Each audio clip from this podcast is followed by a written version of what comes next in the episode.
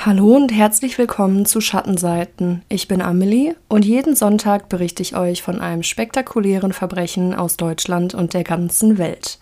Zunächst einmal wünsche ich euch ein frohes neues Jahr, ihr Lieben. Ich hoffe, ihr hattet trotz der aktuellen Situation einen schönen Silvesterabend und auf, dass das neue Jahr uns wieder mehr Freiheiten bringt und wir dann auch endlich mal wieder in den Urlaub fahren können.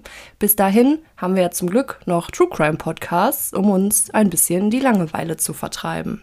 Wie versprochen befinden wir uns heute endlich mal wieder nicht in den USA, sondern heute geht es nach Australien, genauer gesagt nach Winchelsea. Das ist eine kleine Stadt im Süden Australiens mit etwa 2000 Einwohnern. Ein sehr gemütlicher Ort mit vielen Farmen und Weiden. Es ist super grün und eigentlich passiert hier auch kein Verbrechen. Die Leute kennen sich ja fast alle untereinander und man hilft sich, wo man kann. Doch eines Tages wird diese Idylle getrübt. Robert Farquharson wird im Jahre 1969 in Winchelsea geboren und mit etwa 20 beginnt er dann Cindy zu daten. Und die beiden kennen sich auch schon seit ihrer Kindheit. Wie gesagt, in diesem kleinen Ort im Süden Australiens kennt sich sowieso jeder untereinander. Und die allermeisten Leute ziehen auch nicht weg, sondern bleiben ihr Leben lang dort. Cindy lässt sich auf die Beziehung mit Robert ein, obwohl sie sofort weiß, dass sie ihn überhaupt nicht körperlich anziehend findet. Sie hat eher die Hoffnung, dass Robert ihr ein bisschen Sicherheit im Leben geben kann, und naja, so ist die Beziehung eigentlich der beiden schon zum Scheitern verurteilt, weil Cindy Robert einfach nur als Notlösung sieht.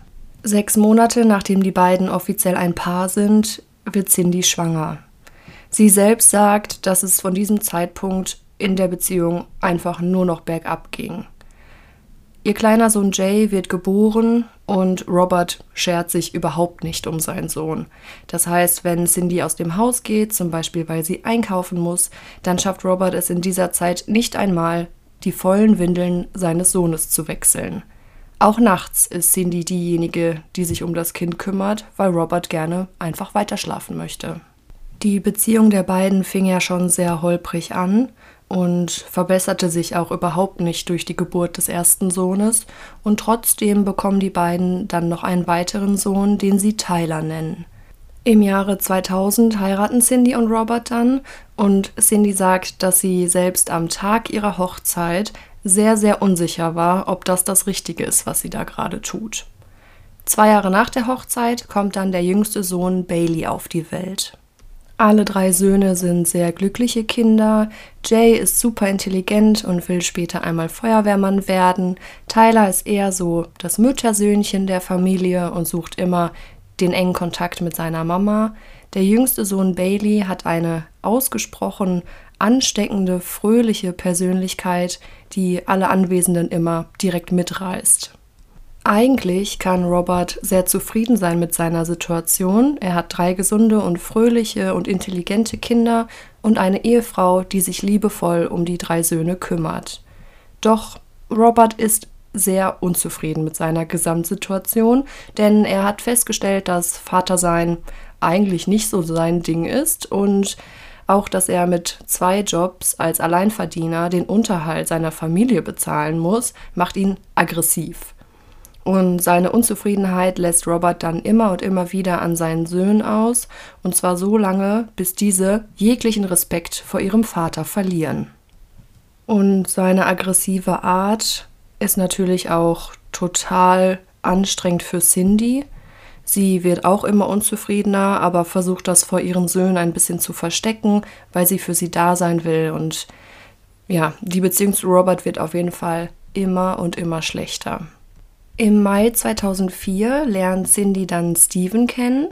Er arbeitet bei ihnen auf dem Grundstück und ist ein alleinerziehender Vater von zwei Kindern und hat gerade eine schlimme Trennung hinter sich. Cindy fühlt sich sofort zu Steven hingezogen, aber Steven lehnt ihre Avancen ab, weil er erst einmal über seine eigene Trennung hinwegkommen muss und auch weil Cindy ja mit Robert verheiratet ist. Das versteht Cindy auch, aber die beiden bleiben weiter in engen Kontakt. Immer mal wieder treffen sie sich und Cindy ja, erzählt, wie es zu Hause abläuft mit Robert und wie anstrengend das alles ist. Und Steven hat immer ein offenes Ohr für sie. Gegen Ende des Jahres 2004 scheitert die Ehe von Robert und Cindy dann komplett und die beiden trennen sich und Robert zieht aus. Damit ist der Weg sozusagen für Steven frei, der auch ganz und gar nicht von Cindy abgeneigt ist, und die beiden werden relativ schnell ein Paar. Und obwohl Robert mit seinem Verhalten ja überhaupt nicht dazu beigetragen hat, die Ehe von Cindy und ihm zu retten oder Cindy glücklich zu machen, kann er diese Trennung nicht akzeptieren. Er beginnt Cindy zu stalken, das heißt, er wartet in seinem Auto vor dem Haus von Cindy darauf, dass sie es verlässt, um dann mit seinem Auto ihrem Wagen zu folgen, damit er immer genau weiß, wo Cindy gerade ist und was sie macht und mit wem sie unterwegs ist. Cindy denkt, dass Robert die Trennung einfach nur nicht so gut verkraftet, aber sie macht sich keine größeren Sorgen und hat auch zu keinem Zeitpunkt Angst vor ihrem Ex-Mann. Dann kommt der Tag des 4. September 2005. In Australien ist an diesem Tag Vatertag und Cindy bringt die drei Söhne zu Robert nach Hause, weil er diesen Tag gerne mit seinen Söhnen verbringen möchte. Einige Stunden später wartet Cindy auf die Rückkehr der vier, denn Robert wollte die Söhne dann nach dem Ausflug bei ihr zu Hause absetzen. Und Robert kommt dann auch irgendwann zu Cindy, doch er ist alleine. Und dann sagt er wohl die schlimmsten Worte, die man zu einer Mutter sagen kann. Cindy, ich habe unsere Kinder getötet. Robert sagt, dass es ein Unfall war und berichtet Cindy dann auch, was genau passiert ist. Robert sagt, dass er mit den Söhnen im Auto unterwegs war und dann aus irgendeinem Grund der Wagen vom Princess Highway abkam, einen Graben hinuntergefahren ist und in dem Baggersee landete, an dem die Straße entlang führt. Robert hat gesagt, er konnte den Jungen nicht mehr helfen und hat dann einen vorbeifahrenden Autofahrer angehalten, damit er ihn dann zu Cindy nach Hause bringt, damit er ihr berichten kann, was geschehen ist. Cindy ist natürlich mehr als schockiert, ruft sofort Steven an, erzählt ihm, was passiert ist und steigt dann in ihren Wagen und rast zum Unfallort. Sie kommt um Viertel vor acht abends dort an und zu diesem Zeitpunkt ist das Auto bereits seit über 30 Minuten unter Wasser. Kurz nachdem Cindy dort ankommt, trifft auch Steven ein und gemeinsam stehen sie am Rand des Wassers und schreien die Namen der Kinder, rufen verzweifelt, doch es ist stockdunkel und keine Spur von den Kindern ist leider zu sehen. Während Steven und Cindy verzweifelt die Namen der Kinder rufen, fragt Robert Steven seelenruhig, ob dieser eine Zigarette für ihn hätte. Steven schreit ihn an und sagt, dass er sich verziehen soll und er ihn sonst umbringt. Ist ja auch nicht verwunderlich, wenn man bedenkt, dass er gerade auf der Suche nach Lebenszeichen der drei Kinder seiner Lebensgefährtin ist. Da möchte man nicht durch so eine Frage unterbrochen werden. Steven ist so verzweifelt, dass er sogar in den See hineinspringt auf der Suche nach den Kindern. Doch die eintreffenden Rettungskräfte ziehen ihn dann wieder aus dem Wasser, weil das für ihn zu gefährlich ist. Steven, der ja nicht der Vater der drei Jungen ist, tut alles in seiner Macht Stehende, um die Kinder zu retten, während Robert die ganze Zeit mit verschränkten Armen daneben steht und überhaupt nichts tut. Und dieses Verhalten fällt natürlich auch den Beamten auf, denn Robert hat gerade ganz offensichtlich seine drei Söhne verloren, die vermutlich elendig in dem verschlossenen Auto ertrunken sind. Er konnte sie nicht retten. Wegen ihm sind sie jetzt mit einer sehr, sehr hohen Wahrscheinlichkeit tot. Und seine Frau dreht gerade durch, steht völlig unter Schock und er beobachtet das ganze Treiben. Einfach nur, er versucht Cindy nicht in den Arm zu nehmen, er sagt nichts, sein einziger Beitrag war die Frage nach einer Zigarette. Alles sehr, sehr auffällig. Die Beamten vor Ort fragen Robert natürlich, was passiert ist, und er sagt ihnen, dass er während der Fahrt einen Hustenanfall bekommen hat, als er gerade den Princess Highway entlang fuhr, und dadurch habe er dann so stark gehustet, dass er das Bewusstsein verloren hat und dann von der Straße abgekommen sei und im Wasser gelandet ist. Die Rettungssanitäter vor Ort finden diese Aussage sehr merkwürdig, Denn solche Hustenanfälle inklusive Verlust des Bewusstseins bekommen eigentlich nur Leute, die schwerwiegende Lungenprobleme haben, wie zum Beispiel Asthma oder COPD. Bei gesunden Menschen kommt es so gut wie nie vor und Robert wird auch untersucht und er hat keinerlei Auffälligkeiten in seiner Lunge.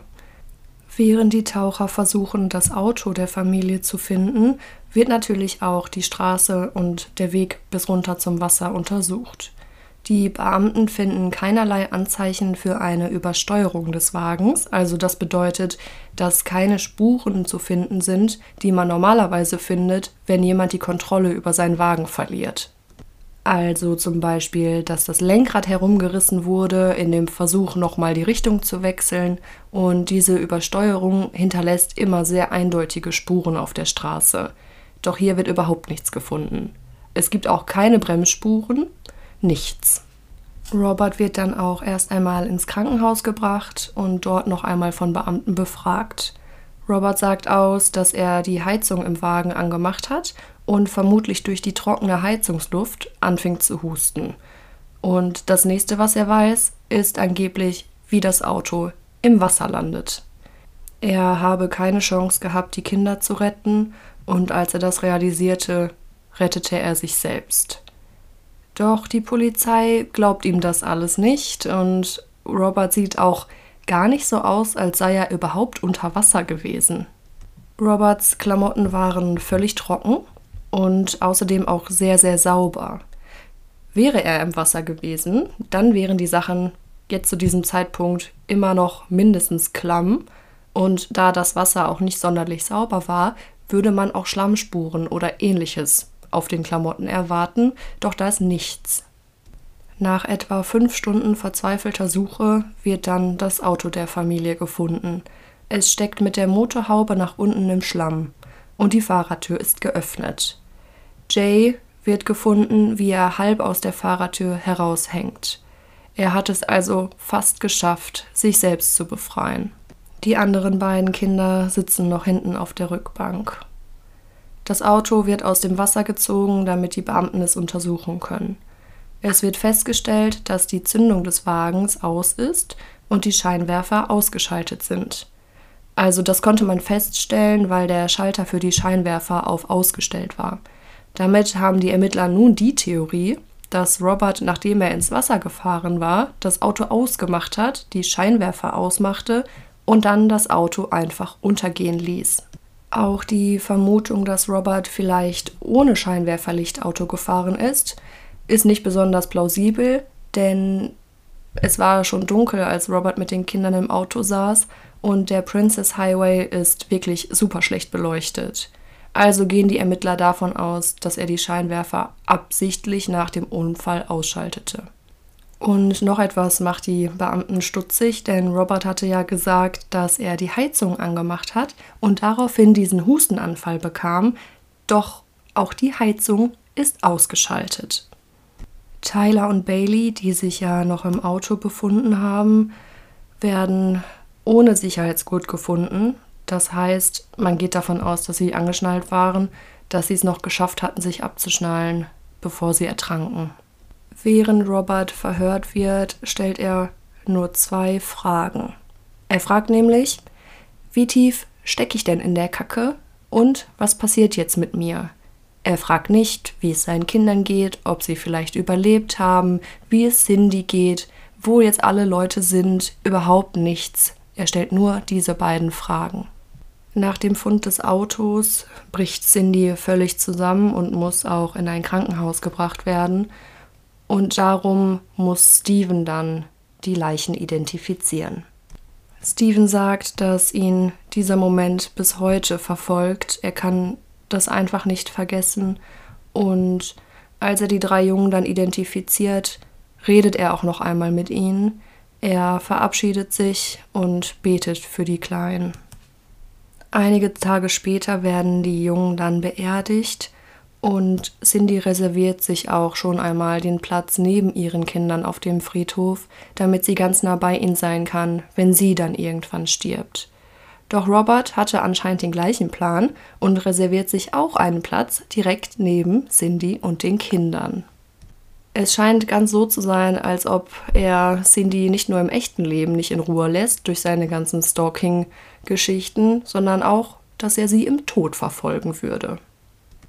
Man muss dazu sagen, dass Cindy zu diesem Zeitpunkt davon ausgeht, dass es wirklich ein Unfall war und sie glaubt überhaupt nicht, dass Robert das mit Absicht gemacht haben kann. Vielleicht will sie sich das auch einfach nicht vorstellen. Robert hingegen wird immer und immer wieder befragt und er bleibt auch bei seiner Geschichte des Hergangs, doch eine Rekonstruktion der Szenerie der Polizei zeigt, dass alles so wie Robert behauptet, es überhaupt nicht passiert sein kann. Sie finden heraus, dass die Strecke, die das Auto von der Straße bis hin zur Böschung nahm, mindestens drei Bewegungen des Lenkrads erfordert haben muss.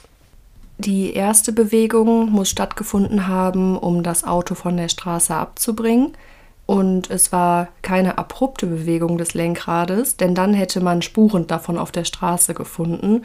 So kann man aber davon ausgehen, dass ganz ruhig der Wagen von der Straße absichtlich heruntergefahren wurde. Die zweite Bewegung wäre dann die gewesen, die Reifen wieder gerade zu lenken, da das Auto offensichtlich schnurstracks in Richtung Wasser gefahren ist. Die dritte Bewegung des Lenkrades ist dann die gewesen, mit der der Wagen daran gehindert wurde, gegen den Baum zu fahren, auf den sich das Auto hinzubewegte. Dafür muss Robert dann noch einmal das Lenkrad bewegt haben, halt um dem Baum auszuweichen. Doch er hatte ja gesagt, dass er ohne Bewusstsein war zu diesem Zeitpunkt. Ist dann die Frage, wie man noch dreimal das Lenkrad so zielgerichtet bewegen kann.